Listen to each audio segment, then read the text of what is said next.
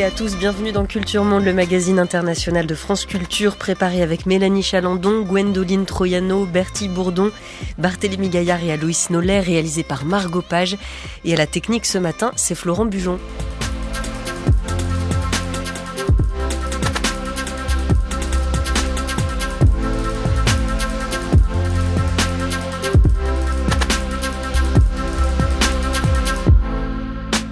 Relégué dans l'antichambre de l'Union européenne depuis plus de 20 ans, passé au second rang des préoccupations médiatiques et politiques, les Balkans se rappellent à notre souvenir entre tensions aux frontières et spectre du nationalisme. Nous leur consacrons cette semaine à Culture Monde.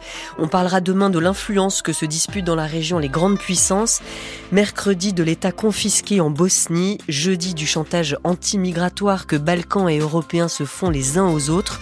Aujourd'hui, les élections d'hier en Serbie, les résultats définitifs ne seront connus que ce soir, mais d'ores et déjà, le président Aleksandar Vucic paraît tout puissant. Dehors Vucic. Jusqu'où doit-on supporter cette tyrannie? Jusqu'à quand doit-on nous infliger cette violence et cette pauvreté? On n'en peut plus, on explose. Ce sont des conneries, un dictateur Vucic, n'importe quoi. Si Vucic était un dictateur, il ne tenterait pas de créer des liens avec l'extérieur et de les maintenir. Les gens voient bien ce qu'il fait. L'opposition peut raconter ce qu'elle veut, mais elle ne peut pas cacher la vérité. Et la vérité, c'est que Vucic a créé des emplois, ouvert des usines et a amené des investissements dans ce pays. La liste La Serbie ne doit pas s'arrêter aura certainement plus de 127 sièges. Que ce soit 128, 129 ou 130 et quel que soit le résultat final de cette élection, notre liste aura la majorité absolue au Parlement de la République de Serbie.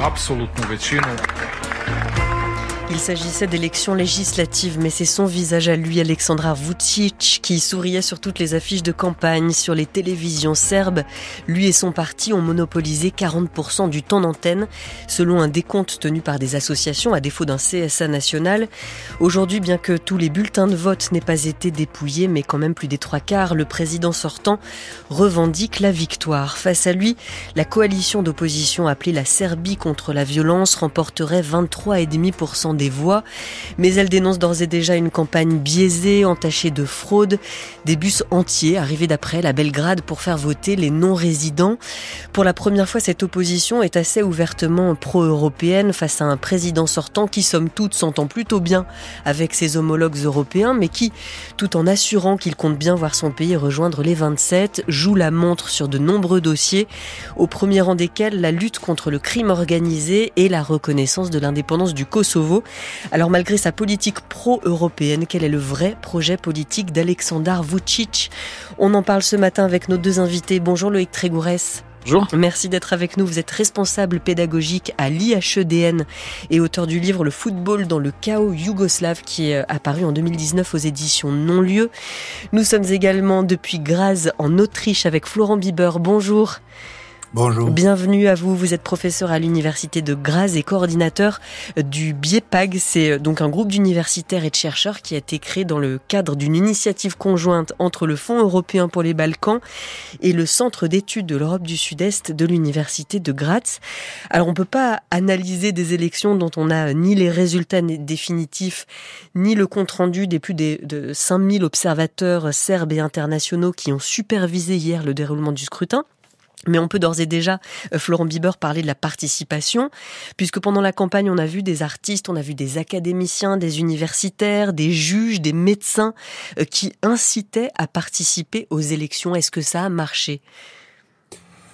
Je dois dire que malheureusement, ça n'a pas vraiment marché euh, comme on a cru que ça pourrait marcher parce que la participation était un peu plus élevée que la dernière fois dans l'année passée, mais c'était encore moins de 60%, donc euh, c'est pas vraiment beaucoup plus élevé que que dans les dernières élections. Donc, et on voit euh, à travers les résultats aussi que il n'y a pas un grand changement. Au moins, euh, on voit qu'il y a une opposition unifiée, mais en même temps, ils n'ont pas gagné euh, plus qu'un quart des votes. Donc, comme ça, je crois qu'on peut dire que la, la, la campagne de d'encourager les voteurs de participer n'a pas vraiment réussi. L'opposition qui avait, disait-on, des chances de gagner certaines villes serbes, enfin de gagner dans certaines villes serbes, dont, dont Belgrade, la capitale. Est-ce qu'on en sait un peu plus aujourd'hui sur les résultats à Belgrade? Enfin, de ce qu'on sait sur les résultats à Belgrade, c'est que la partie de pouvoir, donc la partie progressive du président Vucic, n'a pas gagné, donc elle est la partie la plus forte, mais elle a gagné moins de 40% des votes. Donc il semble très clair qu'ils peuvent pas gouverner soi-même. Ils ont, euh, ça serait nécessaire de former une coalition avec les autres partis, et c'est pas clair que la partie dominante euh, va avoir les partenaires pour rester au pouvoir sur le niveau de Belgrade. Donc Là, il y a, on voit pas encore une majorité parce que la, la partie qui a vraiment la, la, la partie plus importante pour décider s'il va ou faire une coalition avec le, le, le parti dominante de, de Vucic ou avec l'opposition, mm. a indiqué qu'elle est pas prêt à former une coalition ni avec l'un ni avec l'autre. Donc comme ça, euh, c'est peut-être même probable qu'on va avoir les, les nouvelles élections à Belgrade mm. dans quelques mois. Ah, donc peut-être de nouvelles élections à Belgrade. Il y a très souvent des élections en Serbie. C'est une, une parenthèse. C'est à Belgrade, euh, Louis Trigouresque, qu'Alexandar Vucic avait constitué une coalition avec un de ses proches euh, accusé de crime de guerre par le tribunal pénal pour l'ex-Yougoslavie, Vojislav Tchechel, à ce titre condamné à, à 10 ans de prison, une peine purgée par ailleurs en détention provisoire. Ça, ça, ça n'a pas pris. C'était la première fois qu'il y avait une telle coalition? Une telle alliance Alors, c'est vrai que c'était une forme de retour aux sources pour lui, puisque il Chechel était son, premier mentor quand c'était un, un, jeune vingtenaire qui a, qui, qui a, fini par être ministre de l'information de, de Milosevic à la fin des années 90. Il avait rompu avec lui en 2008, le jour où il a compris que pour atteindre le pouvoir, il faudrait devenir pro-européen. Et c'est ce qu'il a fait donc en, en, 2008, après toute la séquence de l'indépendance du Kosovo et des élections anticipées de juin 2008. Lui et euh, Tomislav Nikolic à l'époque, qui, qui, est ensuite devenu président de la Serbie, euh, ont formé ce parti, donc le SNS, le Parti progressiste de Serbie, euh, sur, disons, euh, la, la, la même plateforme nationaliste, mais en se disant favorable à l'intégration européenne. Ce qui a ce qui a permis euh, d'abord de, conquérir le pouvoir et ensuite ce qui a permis paradoxalement de sortir le sujet européen du débat politique puisque ça voulait dire que tout le monde était d'une façon ou d'une autre, tout le monde était pro-européen en quelque sorte. Et donc, ce n'était plus un sujet dans le débat. Sur la, participation, je voudrais juste dire quelque chose, c'est que comme dans l'ensemble de la région, euh, la Serbie se vide de ses habitants sur le plan démographique, donc les gens partent les jeunes partent. Et euh, ça veut dire que les listes électorales, enfin les gens qui pourraient voter, euh, euh, sont plus là en fait. Le SNS qui est au pouvoir ne fait absolument rien pour le peuple serbe. Ils ont vendu le Kosovo. On vit dans un pays où la criminalité et la corruption sont au sommet du pouvoir. Si vous n'êtes pas membre du Parti progressiste serbe, vous ne pouvez trouver un emploi nulle part dans la sphère publique et dans les institutions publiques. La plupart des jeunes partent à l'étranger à cause de ça. En fait, c'est toute la Serbie qui est en train de mourir et on ne voit rien qui s'améliore. Le Parti progressiste serbe est une plaie. Il faut qu'on se batte pour rester ici ici, étudier, continuer à vivre ici pour améliorer le système. Le problème, ce sont les vieux. Ils sont manipulés par Vucic qui leur donne de l'argent. Ils sont manipulés et la plupart des votes pour Vucic vient de là. Moi, je crois que c'est dans l'intérêt du régime que ces jeunes partent. Parce que ce régime n'a pas besoin de gens bien éduqués. Il ne veut pas avoir des gens progressistes. Il ne veut pas des gens qui ont de l'énergie. Des jeunes Serbes qui quittent la Serbie en écho à ce que vous nous disiez, Loïc Trigourès. Où vont déjà ces jeunes euh, quand ils quittent le pays et pourquoi ça profite à Alexandra Vucic d'après vous pourquoi et d'après eux? Pourquoi ça profite à Vucic? C'est exactement ce que votre dernier intervenant a dit. Je peux pas dire mieux que ça. Euh, parce que on, on, considère que les gens qui s'en vont sont des gens qui sont en, en, âge de travailler, en âge de fonder des familles, euh, qui sont éduqués. Et donc, euh, on, on, on, suppose que ce sont des gens qui pourraient plus facilement voter pour des partis progressistes, pro-européens, etc., et qui et qui s'en vont non seulement parce qu'il n'y a pas de perspective économique, mais aussi parce qu'il y a une fatigue du régime, il y a une fatigue du clientélisme, il y a une fatigue de la corruption, Et donc, il y a des pays européens qui leur euh, bien sûr, mais à, commencer, à commencer par euh, alors l'Autriche bien sûr, mais mais l'Allemagne. L'Allemagne distribue des dizaines de milliers de permis de travail dans tous les Balkans. Elle recrute euh, partout. En Croatie, la Croatie est vide, la, Croatie de l'Est est vide également. la Serbie, la Bosnie, le Kosovo. Enfin, l'Allemagne a un besoin principalement. Hein, L'Allemagne a un besoin de main d'œuvre tel que si vous avez, si vous êtes infirmière, si vous êtes maçon, si vous êtes anesthésiste, j'en sais rien moi. Le réflexe évident, c'est de partir en Allemagne. L'application Duolingo publie une carte régulièrement euh, de où est-ce qu'on, qu'est-ce qu'on apprend comme langue en Europe. Toute l'Europe apprend l'anglais, dans les Balkans, on apprend l'allemand. Donc voilà, si vous voulez monter un business dans les Balkans, vous ouvrez un institut Goethe et, euh, et ça fonctionnera.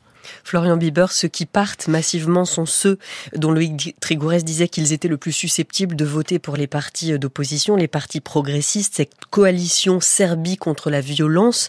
Est-ce que c'était la première fois euh, que l'opposition présentait une liste commune, huit partis, je crois, dans cette coalition, avec certains dénominateurs communs, mais beaucoup de divergences aussi ça c'est vrai, mais c'est exactement, c'est la première fois qu'on voit une opposition unifiée pro-européen. Donc euh, dans le passé, on a eu parfois plusieurs partis pro-européens, mais parfois on a aussi vu les coalitions entre les partis pro-européens et les partis de l'extrême droite euh, qui, qui s'opposaient au gouvernement de Vucic. Donc comme ça, ça c'est vraiment la première fois qu'on voit une unification des partis d'opposition pro-européens.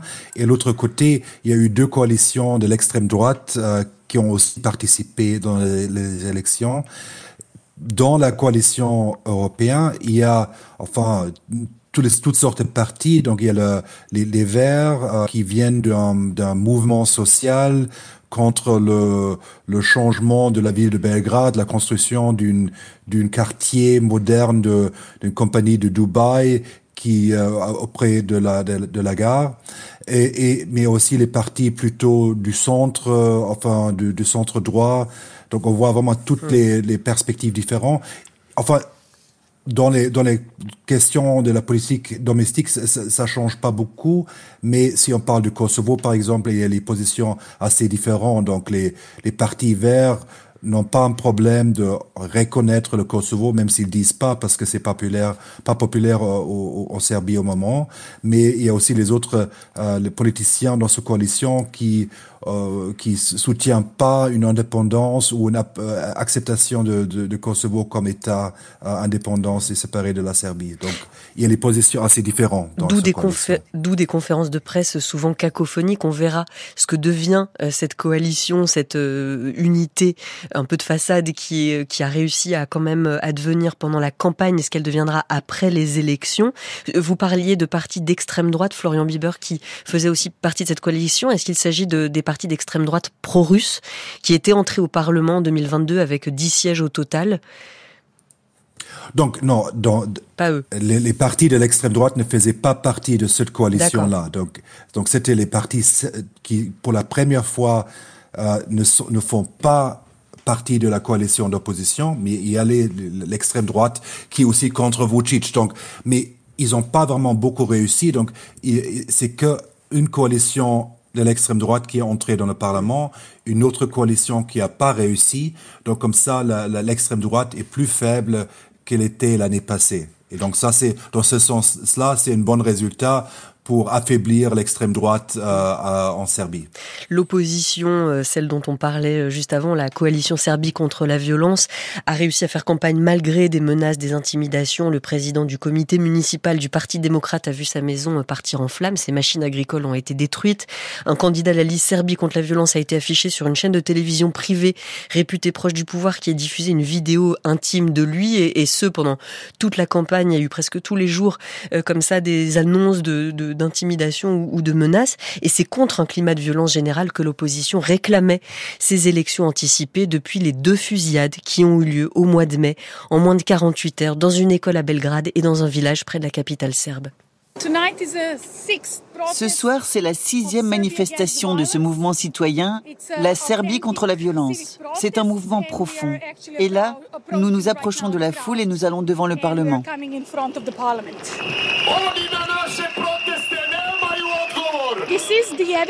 Voilà la preuve que l'opinion publique a compris ce que cela veut dire vivre dans une société violente.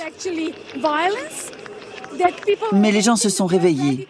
Ils sont prêts à dire stop à la violence. Même si d'un autre côté, c'est triste d'avoir eu besoin de ces événements tragiques pour se réveiller. Les gens ont tout de suite vu et pointé du doigt les sources de cette violence. Ce n'était pas que les armes, mais aussi ces mots prononcés constamment dans les médias. Ce sont les propos de certains politiciens, mais aussi ces programmes de télé-réalité qui font en fait l'apologie de la violence. Le témoignage d'une responsable d'une ONG rencontrée par une équipe d'Arte Reportage euh, au printemps à Belgrade après ces fusillades qui ont fait 18 morts au total. Elle parle, cette dame, Loïc Trigourès, de programmes de télé-réalité. Il s'agit de quoi? Alors, euh, à, la, télé serbe, euh, il y, a, depuis fort longtemps maintenant des programmes de type Big Brother, mais dans lesquels, au fond, enfin, qui sont très trash en fait, mm. avec euh, comme comme l'intervenante l'a dit, hein, l'apologie de la violence. Euh, des, On se bat dans ces programmes pour de vrai.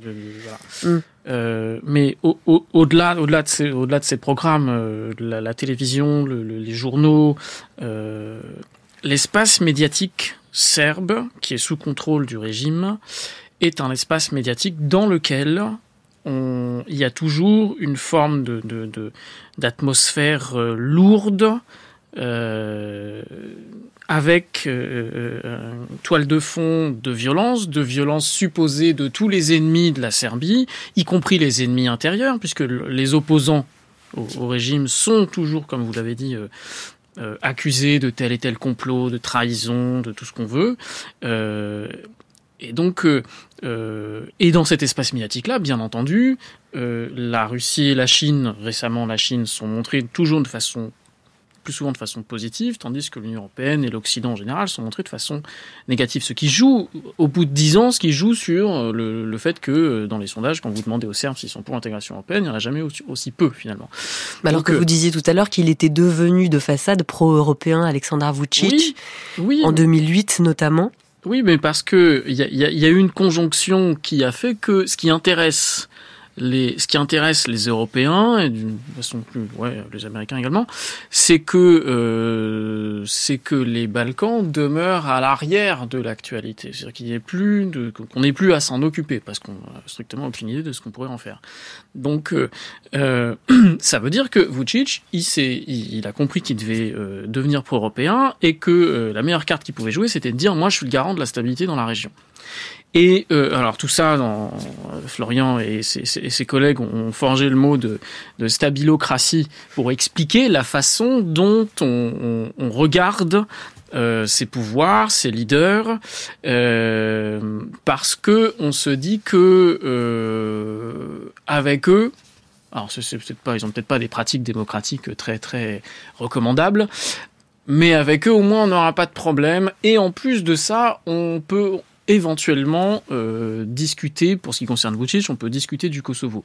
Je pense que c'est une erreur. Mais, mais en tout cas, c'est le calcul qui est fait. Et c'est comme ça que lui, alors d'abord auprès d'Angela Merkel pendant longtemps, puis auprès du président Macron, euh, c'est comme ça que lui s'est présenté. Mais en fait, il y, a un, double discours que tout le monde a, bien identifié. Il, va faire une interview, je sais pas moi, France 24 ou que sais-je.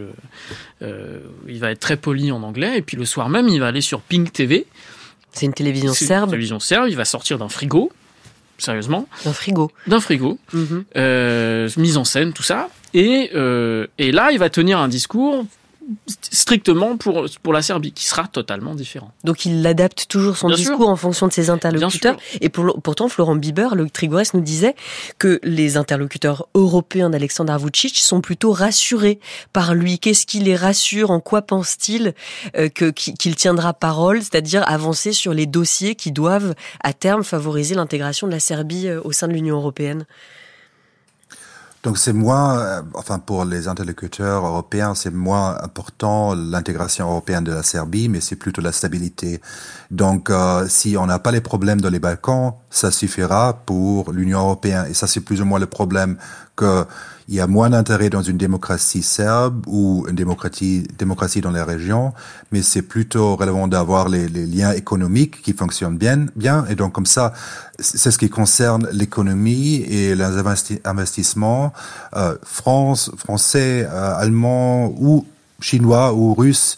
Euh, la Serbie après les, les, tous accepté et c'est aussi un, un certain sens le président Vucic l'utilise très bien pour obtenir le soutien des euh, gouvernements de l'Ouest et des gouvernements de l'Est. Et il joue toujours le rôle d'être enfin entre tous les blocs politiques mondiaux et en même temps, il, il, il aussi communique avec le, le, l'Ouest, avec l'Union européenne, qu'il est sous pression de, de, la Russie, de la Chine, donc on, ils, ils, doivent être un peu plus euh, pro-russe, pro-chinois, mais c'est pas parce qu'il le veut, mais parce qu'il est sous pression des, des, citoyens et des autres pour les autres raisons.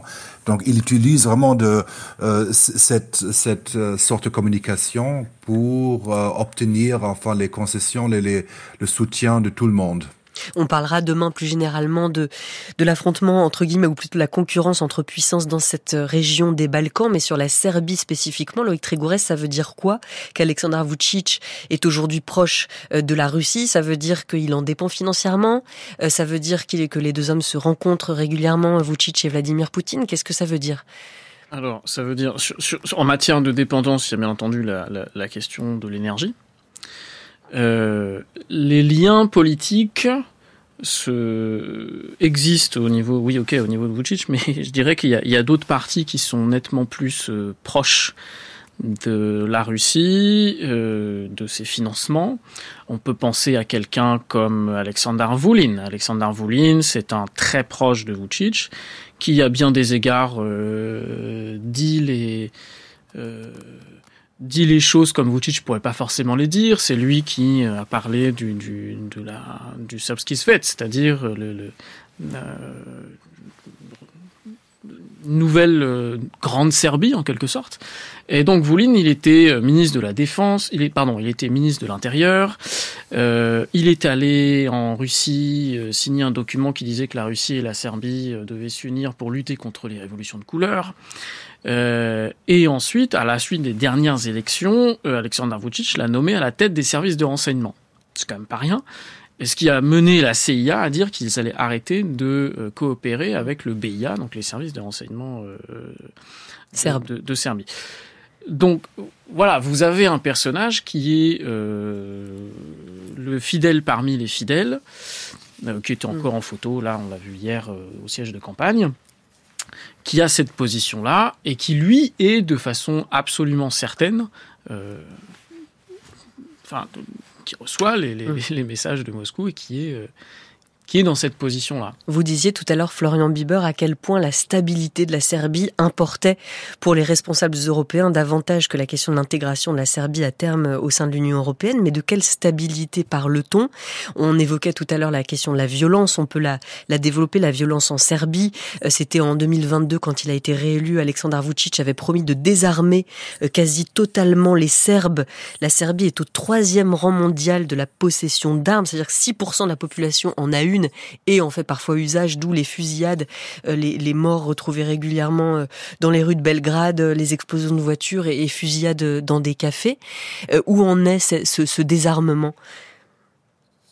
Enfin, je dirais que ça, c'était un, on a, eu un petit programme pour le, le, désarmement après, après les fusillades euh, en printemps, mais c'est ça, ça n'a pas rendu grand chose parce que, enfin, les, les fusillades, les deux fusillades qui, qui ont été la raison pour les, pour les manifestations contre le gouvernement, c'est vraiment une exception. Donc les fusillades qui, qui sont qu'on voit plus régulièrement, ce sont les mafias. Donc et, le, et, donc les mafias en Serbie sont très forts à cause de la faiblesse de l'État et aussi la partie au pouvoir qui, qui certainement les, les, la coopération avec les, la, la criminalité organisée. Donc comme ça, et ça, c'est quelque chose qu'on ne peut pas contrôler parce qu'il n'y a pas le vouloir politique de le, de le, changer.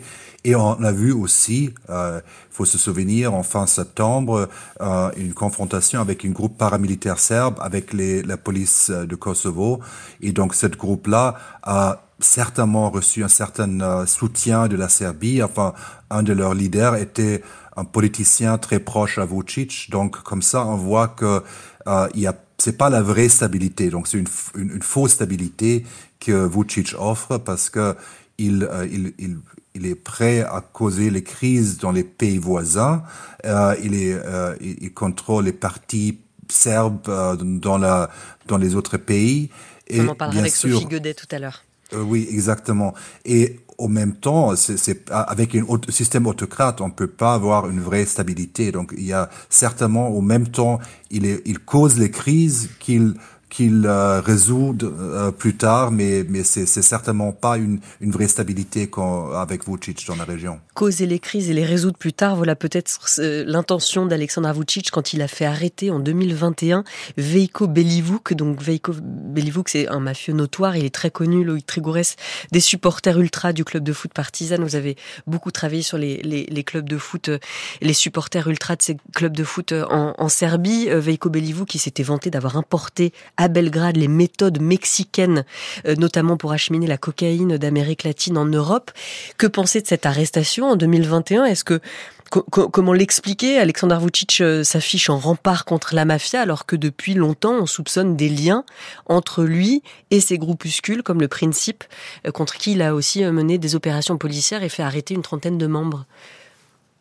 C'est-à-dire à un moment il y a des alors l'affaire Bellivouk elle vient de ce que des enquêteurs belges, néerlandais, français sont parvenus à pénétrer une solution euh, de messagerie cryptée spécifiquement euh, designée pour les criminels qui s'appelle Sky ECC et, euh, et, il se trouve que alors, ils avaient déjà fait ça pour un, une autre solution qui s'appelait EncroChat à l'époque, et ça avait permis de cartographier euh, avec beaucoup de précision le trafic de drogue en Europe, le rôle des Marocains, le rôle des Albanais, le rôle des Balkaniques, etc. Bon. Les enquêteurs disaient que le serbe et l'albanais c'était les langues les plus utilisées dans les, le milliard de messages qu'ils avaient et pour la petite histoire, pour l'affaire EncroChat, euh, dans la gendarmerie française, il y avait euh, un locuteur de l'albanais qui est devenu euh, qui est devenu absolument indispensable euh, après pour pour décrypter ces messages. Bon, euh, donc Sky, vous pouvez pas faire autrement une fois que vous avez l'ensemble de ces informations-là. Une fois que sur Sky, ECC, Bellivouk et d'autres se montrent en photo avec des cadavres, il n'y a pas d'autre solution que d'aller que d'aller voir ce qui se passe, même si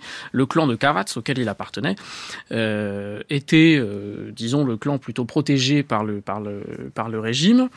Euh, sauf qu'à un moment, ça va trop loin. Et donc Vucic, et, et c'est pareil quand je parlais de l'espace médiatique tout à l'heure dans l'espace médiatique serbe, Vucic se présente comme le protecteur de la Serbie contre euh, les méchants du monde entier qui font pression sur la Serbie, que ce soit pour euh, appliquer les sanctions contre la Russie, euh, que ce soit pour, d'autres choses.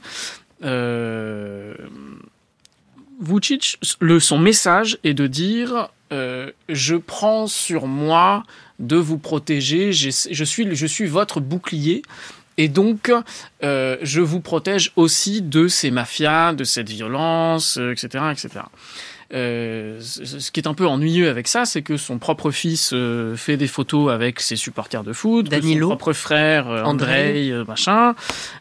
donc en réalité, les, les, les désormais, il y a, y a, enfin, les, les choses sont nettement plus évidentes aujourd'hui sur la façon dont est structuré le crime organisé au Monténégro en Serbie, dans la façon dont le régime lui-même, les services eux-mêmes sont partie prenante de ça et c'était déjà le cas sous Milosevic donc c'est pas quelque chose de c'est pas quelque chose de nouveau et euh, enfin faut se souvenir que quand euh, quand Zoran Djindjic qui était euh, premier ministre euh, après la chute de Milosevic quand lui-même a essayé de, de, nettoyer un peu ça, eh bien, il l'a payé de sa vie puisqu'il fut assassiné en mars 2003.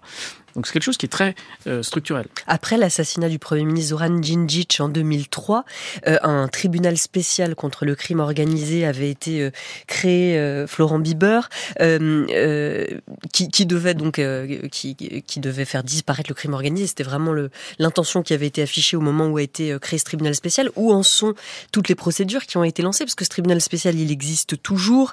Le, reporter de Libération, du journal Libération, Guillaume Gendron, y est allé récemment. Il a rencontrer euh, des euh, juges de ce tribunal qui concèdent des traces de corruption dans la police avec sept officiers complices, mais au niveau intermédiaire euh, en ce qui concerne tout ce qui a été révélé par Sky ECC. Qu'est-ce qu'on peut dire du travail de ce tribunal? Donc le, problème avec un système qu'on a en Serbie à ce moment-là, donc un système autocrate, où il n'y a plus des institutions vraiment indépendantes. Donc c'est très difficile de travailler, même si cette institution existe encore. Donc euh, la partie au pouvoir a vraiment pris charge de toutes les institutions et les contrôle. Donc comme ça, il n'y a pas beaucoup d'espace, euh, d'espace pour vraiment faire une investigation indépendante et spécialement avec les groupes qui ont les liens avec l'État. Donc comme ça, il y a, y a, c'est plus ou moins impossible de vraiment euh, faire une investigation indépendante en Serbie à ce point-là. Même la justice italienne, d'ailleurs, n'a jamais réussi à prouver les relations entre les politiques et les criminels dans les Balkans. La justice italienne, dont on disait dans une série récemment sur les mafias dans Culture Monde combien elle était à la pointe de la lutte contre les mafias. Alors il y a les médias, les journalistes qui enquêtent, eux, qui ont révélé par exemple des liens entre une femme euh, promue par Alexander Vucic, secrétaire d'État au ministère de l'Intérieur, et des gangs. Elle avait euh, par exemple fait fournir de fausses plaques d'immatriculation, des faux papiers un agriculteur de la région de Voïvodine qui cultivait 65 000 plants de marijuana derrière ses cultures de tomates et d'oignons.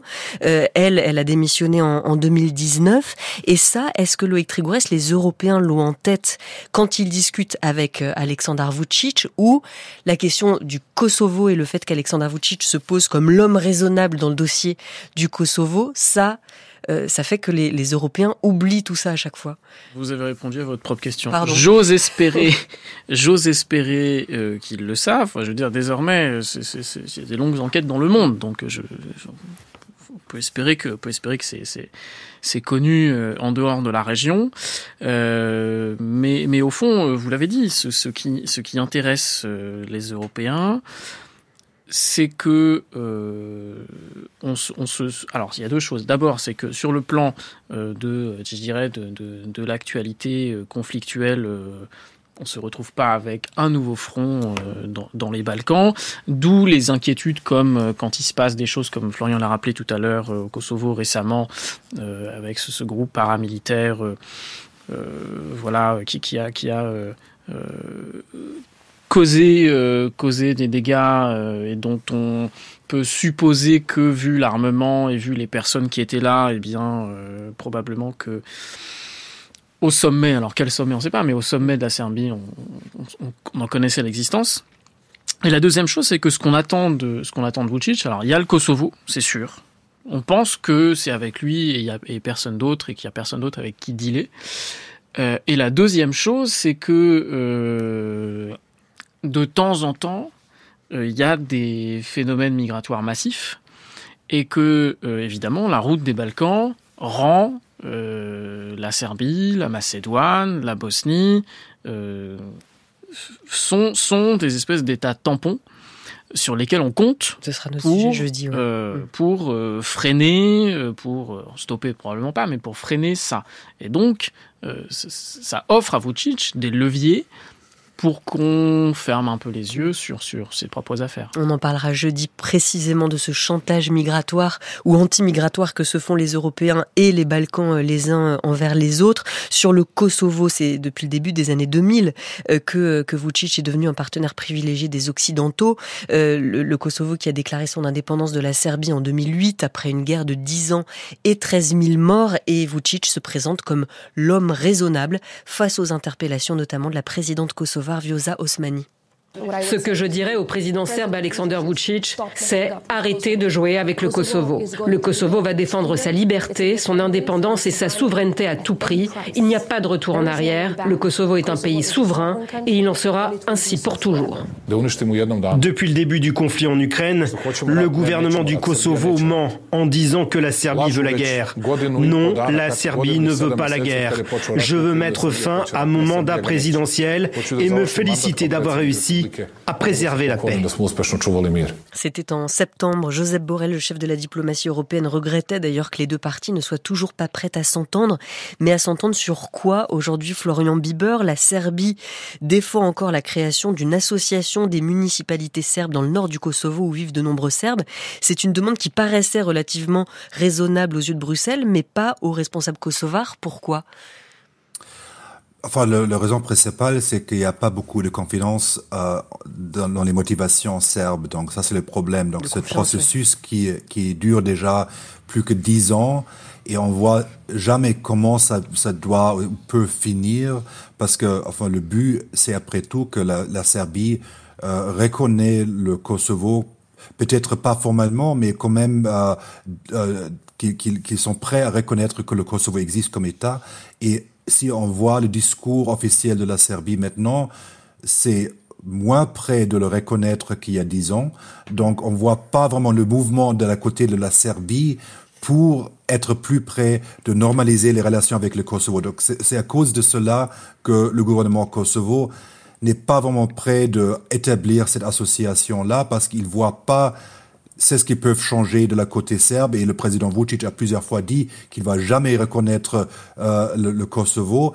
Et euh, le, le, document qui était proposé par l'Union européenne au mois de mars euh, cette année était pas accepté par Vucic. Donc comme ça, on voit pas vraiment beaucoup beaucoup de mouvements de la côté serbe pour vraiment normaliser les, relations. Ça, c'est le problème principal. Euh, Loïc Trégrès, Alexandre Vucic a longtemps défendu auprès des Serbes du Kosovo un accord euh, selon lequel Belgrade, donc la Serbie, accepte l'administration albanaise du Kosovo sur tout le territoire, mais la minorité serbe conserve le droit d'avoir sa propre police, son propre système juridique.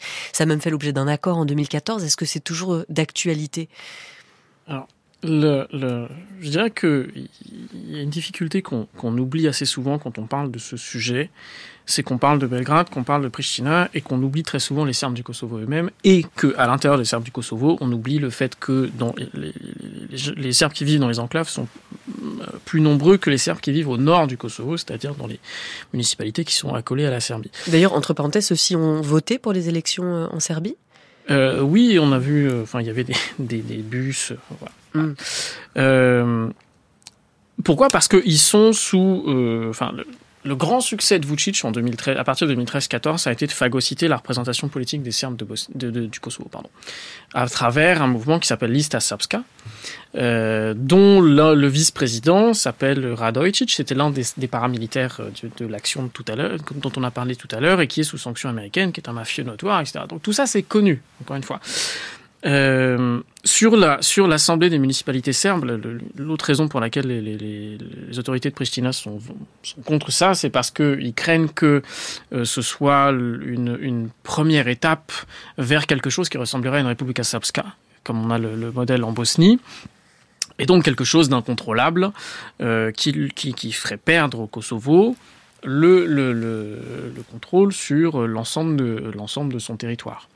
Donc c'est aussi euh, une raison pour laquelle euh, on n'en parle pas. Mais la, duplicité de Vucic a été que ce document à Ohrid, alors ok, il n'a pas voulu le signer, mais ce qui est, ce qui est drôle, c'est que tout le monde l'a félicité pour quelque chose qu'il n'a pas signé. Lui n'a trop rien dit, mais quand il est rentré chez lui et qu'il a fait sa conférence de presse sur Pink TV, il a 24 heures après, il a dit de toute façon j'ai une tendinite au bras droit, je signerai rien pour les quatre prochaines années. Hmm. Parce que ça tendinite va voilà, durer 4 ans. Voilà, euh, voilà où on en est, voilà avec hmm. qui on doit discuter. Mais on ne choisit pas ses interlocuteurs. Bon, Albin Kurti est, assez compliqué aussi. Il a intronisé, il a intronisé le premier ministre du Kosovo. Il a intronisé euh, des maires élus pendant les dernières municipales, alors que euh, les Serbes avaient boycotté les élections. Donc ces maires albanais ont été euh, élus avec une participation de moins de 3,5%. C'était alors c'était sur sur un plan strictement légal et les Européens, le Quint, donc les Européens et les Américains, avaient dit ok, sur un plan strictement légal, ces élections peuvent avoir lieu. Maintenant, à l'évidence, ce qui était, euh, il était assez prévisible. Mm. Que, que, ça se passe comme ça. Donc avec des craintes de voir euh, Vucic, président de la Serbie, euh, mener peu à peu, de dessiner une sorte de grande Serbie. On en parle juste après cette chanteuse serbe Maska. On en parle avec Sophie Guedet.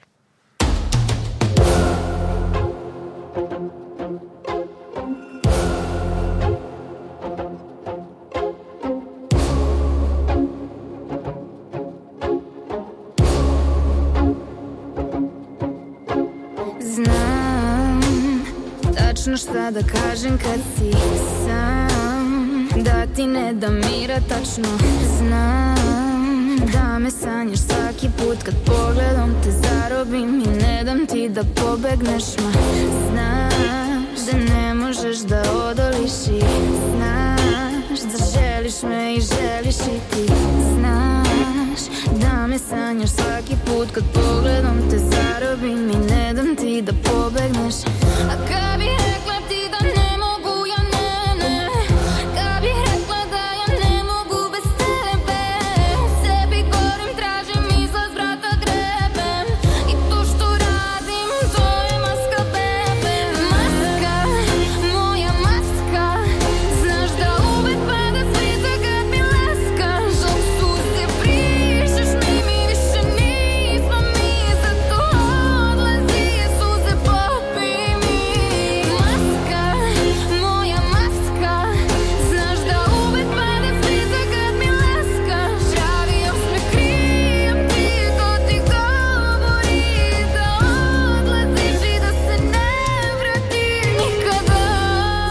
chanteuse serbe euh, Maska ou Breskivka, je ne sais pas exactement si elle, si elle s'appelle. Comment est-ce qu'elle s'appelle Vous la connaissez, Loïc Trégourès Celle-là, non. Échappé, je bon, Margot, dites-moi, est-ce que c'est Margot Page, la réalisatrice de l'émission Son nom à cette chanteuse, c'est Maska ou c'est Breskivka Bref, en tout cas, cette chanteuse date de l'année dernière.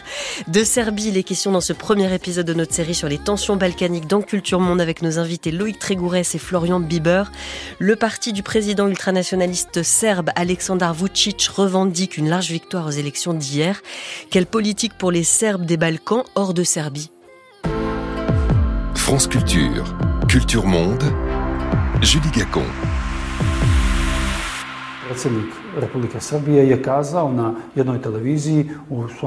Le président serbe a déclaré à la télévision que le recensement au Monténégro est l'une des clés pour l'intérêt vital de la Serbie. Quelle étonnante déclaration.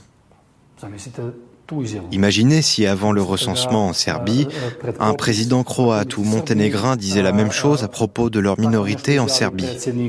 Ce serait étrange. Un député membre du Parti nationaliste monténégrin rencontré par une équipe d'Euronews. Pour l'instant, les chiffres officiels estiment à près de 28% les Serbes dans la population totale du Monténégro qui a quitté en 2006 la fédération qu'il formait avec la Serbie. Le nouveau recensement, qui a commencé le 3 décembre, représente donc un enjeu important pour le président serbe Aleksandar Vucic. Bonjour Sophie Godet. Bonjour Liga Merci beaucoup d'être avec nous. Vous êtes historienne, chercheuse à la London School of Economics, spécialiste de l'Europe du Sud-Est.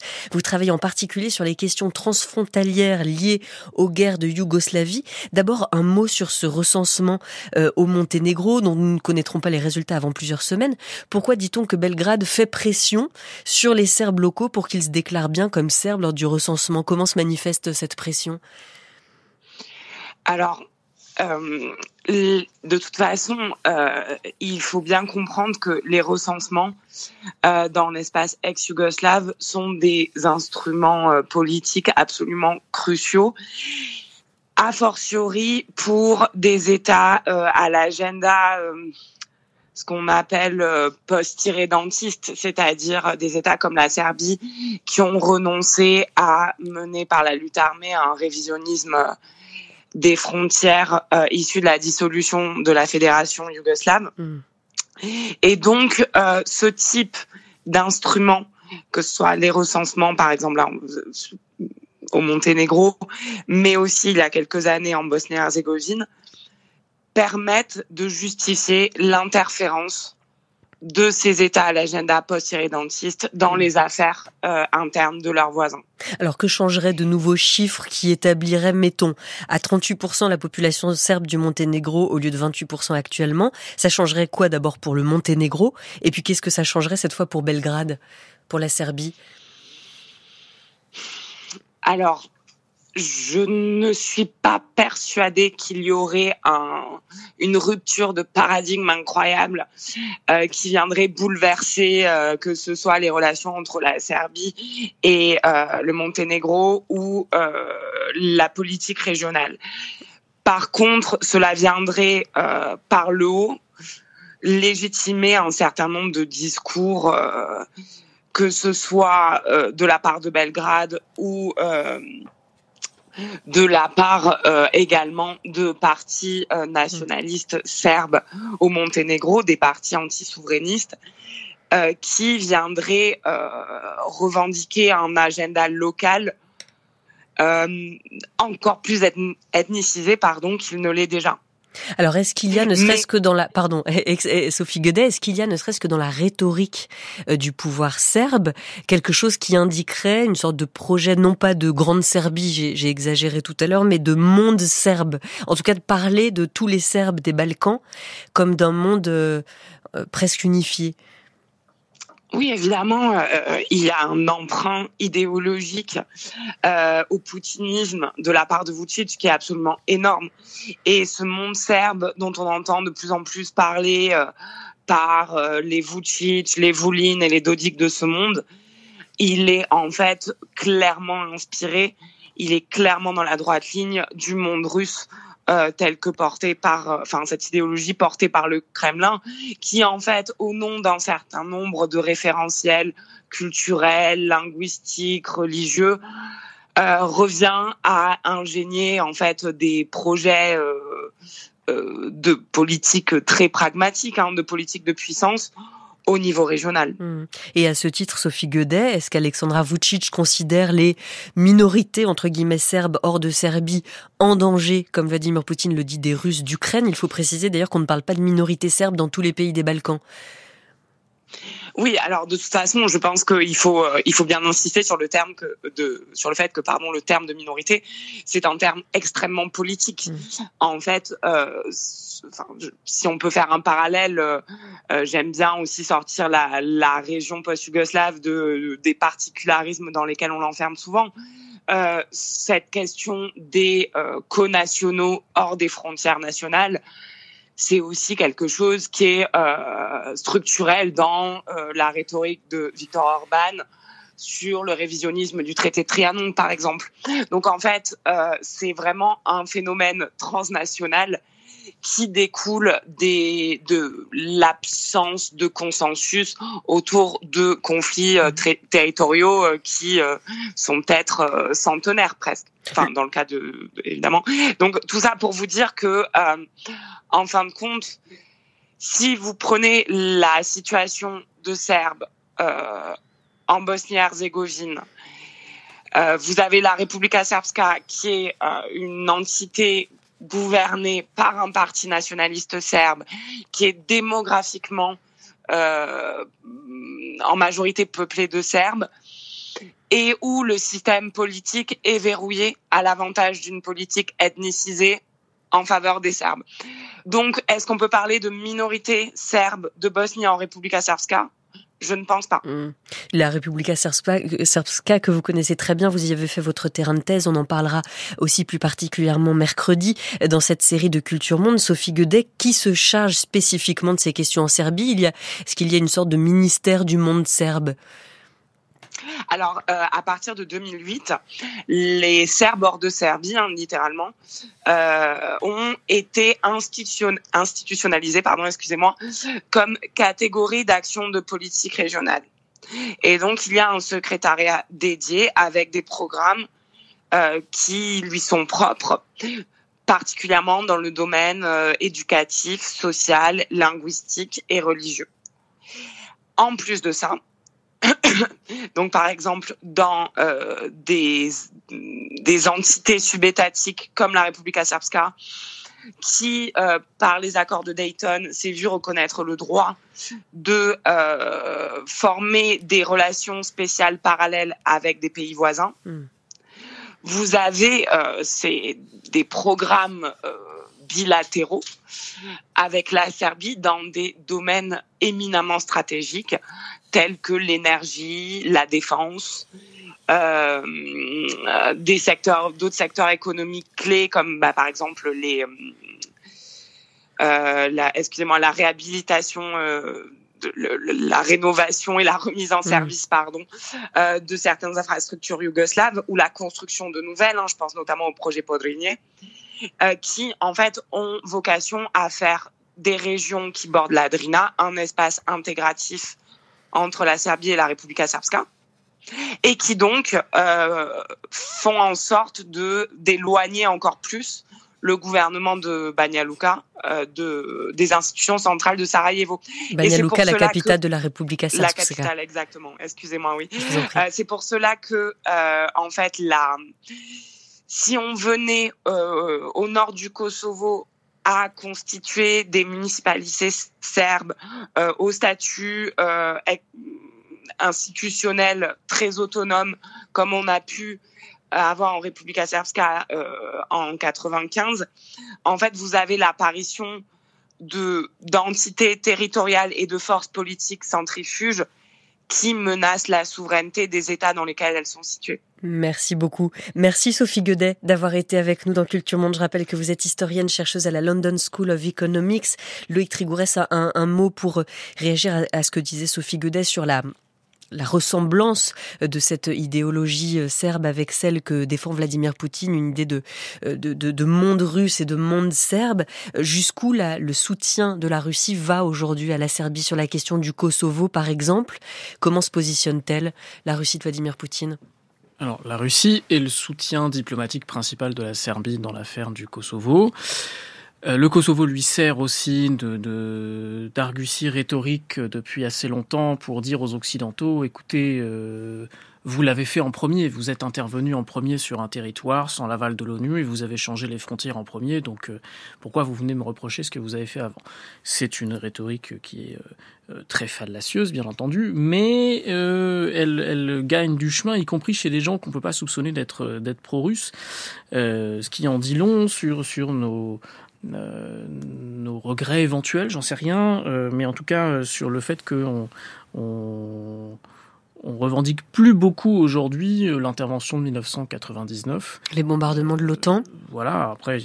Qui sont utilisés, enfin, aujourd'hui politiquement, j'allais presque dire à juste titre. En Serbie, on, parle, on parle d'agression. Il n'y a, pas de retour réflexif et il y en a d'autant moins que le, régime serbe est un régime qui est profondément révisionniste donc ça veut dire que euh, il considère, et Vucic considère que les équilibres mondiaux sont peut-être en train de changer par rapport à ce qu'ils étaient à la fin des années 90 et que donc les conséquences des, des conflits yougoslaves qui ont mené en gros à la défaite de la partie serbe sont peut-être en train de changer. Décidément insaisissable, Aleksandar Vucic, ancien ministre de l'information de Milosevic, qui s'était fait connaître très jeune en protestant contre les bombardements de l'OTAN sur la Serbie en 99 et à la chute de Milosevic, il fait partie de ceux qui descendent dans les rues pour soutenir les, Serbes recherchés par la justice internationale. Plus tard, il dira qu'il s'agissait d'une erreur de jeunesse et il joue comme ça toujours sur plusieurs tableaux.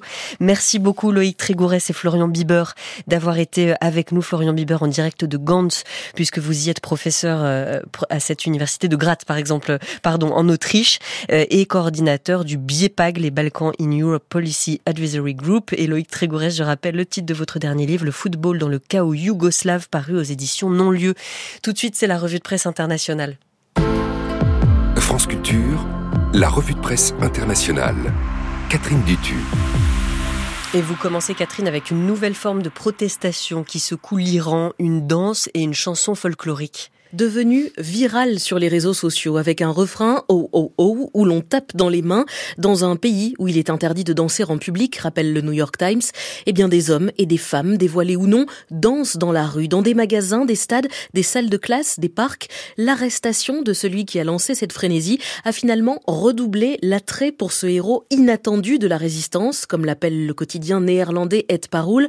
La chaîne de télévision brésilienne au Globo salue elle aussi cette nouvelle forme de protestation. Parti donc de l'oncle Sadeg, qui n'imaginait sûrement pas que son déhanché ferait tourner la tête à ce point, écrit le quotidien libanais L'Orient le Jour. Fin novembre, Sadeg Bana Motejaded, un marchand de poissons de 70 ans, aux cheveux et costumes blancs, publiait sur son compte Instagram une vidéo de lui chantant et dansant sur une comptine iranienne, encourageant les badauds à se joindre à lui sur un petit marché de Rasht, ville du nord de l'Iran, au bord de la mer Caspienne.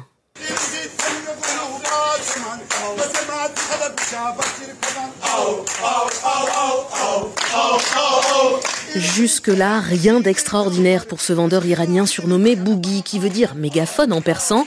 Il fait vibrer depuis des années le stade de foot local et ses supporters munis d'un mégaphone, indique Lorient le jour. Et ce jour-là, fin novembre, Boogie voulait simplement remonter le moral des gens, affirme le journal flamand des Standards. Son compte Instagram comptait alors 128 000 abonnés, précise la chaîne télévisée Iran International basée aux États-Unis. Mais sa vidéo a failli marquer sa dernière danse, car le 1er décembre, sa vidéo remixée, avec des notes plus électro, comptait 4 millions et demi de vues sur Instagram. Des Iraniens et des Iraniennes se sont à leur tour filmés sur les réseaux sociaux, en imitant les mouvements du vieil homme ou en créant une version hip-hop de cette danse, poursuit le New York Times. Il est évident que rejoindre cette tendance envoie un message fort, a déclaré au quotidien américain un DJ de 32 ans, connu sous le nom de DJ Sonami. C'est une manière de protester, dit-il, et d'exiger notre liberté et notre bonheur. Les autorités iraniennes ont donc bloqué la page Instagram de Boogie, le marchand de poissons. Lui et une dizaine d'hommes qui apparaissaient sur la vidéo ont été arrêtés, interrogés pendant des heures, les yeux bandés par les gardiens de la révolution, rapportent le New York Times et l'Orient le Jour. Ils auraient été battus, menacés de poursuites judiciaires et contraints de promettre de ne plus jamais danser et chanter en public. Des musiciens de rue à se sont également vus confisquer leurs instruments. Et ces informations se sont propagées comme une traînée de poudre dénoncé là encore sur les réseaux sociaux comme étant une campagne du pouvoir iranien contre le bonheur de son peuple, écrit le New York Times. La protestation est repartie de plus belle, 80 millions de vues pour la danse filmée. Boogie, le marchand de poissons, a été libéré et son compte Instagram qui a été débloqué compte désormais plus d'un million d'abonnés. Il a écrit qu'il n'avait jamais été inquiété par les autorités, ce qu'elles prétendent elles aussi. Comment avons-nous réussi à transformer les danses et les chants d'un vendeur de poissons en un acte de résistance se demande le quotidien iranien Farik Tegan, pourtant réputé favorable au régime. Nous avons un problème avec l'expression du bonheur, a déclaré un ancien gardien de la révolution, désormais ministre iranien du tourisme, cité par l'Orient le Jour. Un doux euphémisme, selon le quotidien libanais, pour évoquer les interdictions à l'appel dans le domaine des libertés publiques mises en place par les mollahs au pouvoir depuis la révolution islamique de 79. Le régime tente toujours de museler le mouvement né de la mort de Massa à Mini en septembre 2022. Depuis, 300 à 500 personnes, suivant les sources, ont été tuées lors des manifestations réprimées dans le sang.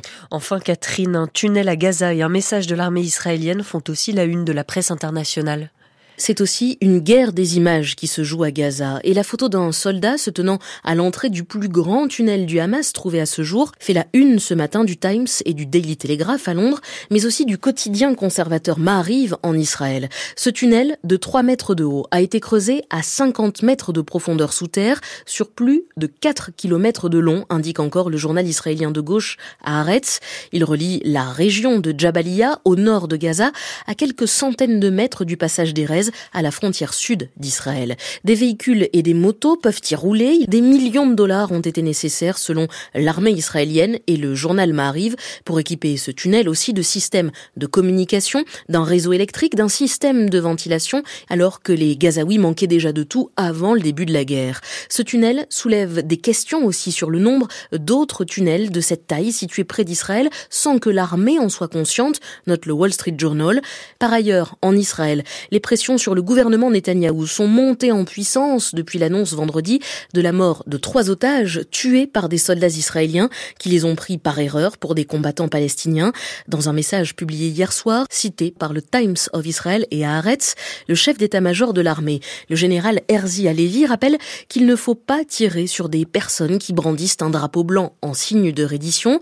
Une journaliste d'Haaretz dit qu'elle aimerait croire ces paroles, mais en Israël, en Cisjordanie et à Gaza, l'armée a montré qu'elle tirait sur des civils non armés. Merci beaucoup Catherine Dutu.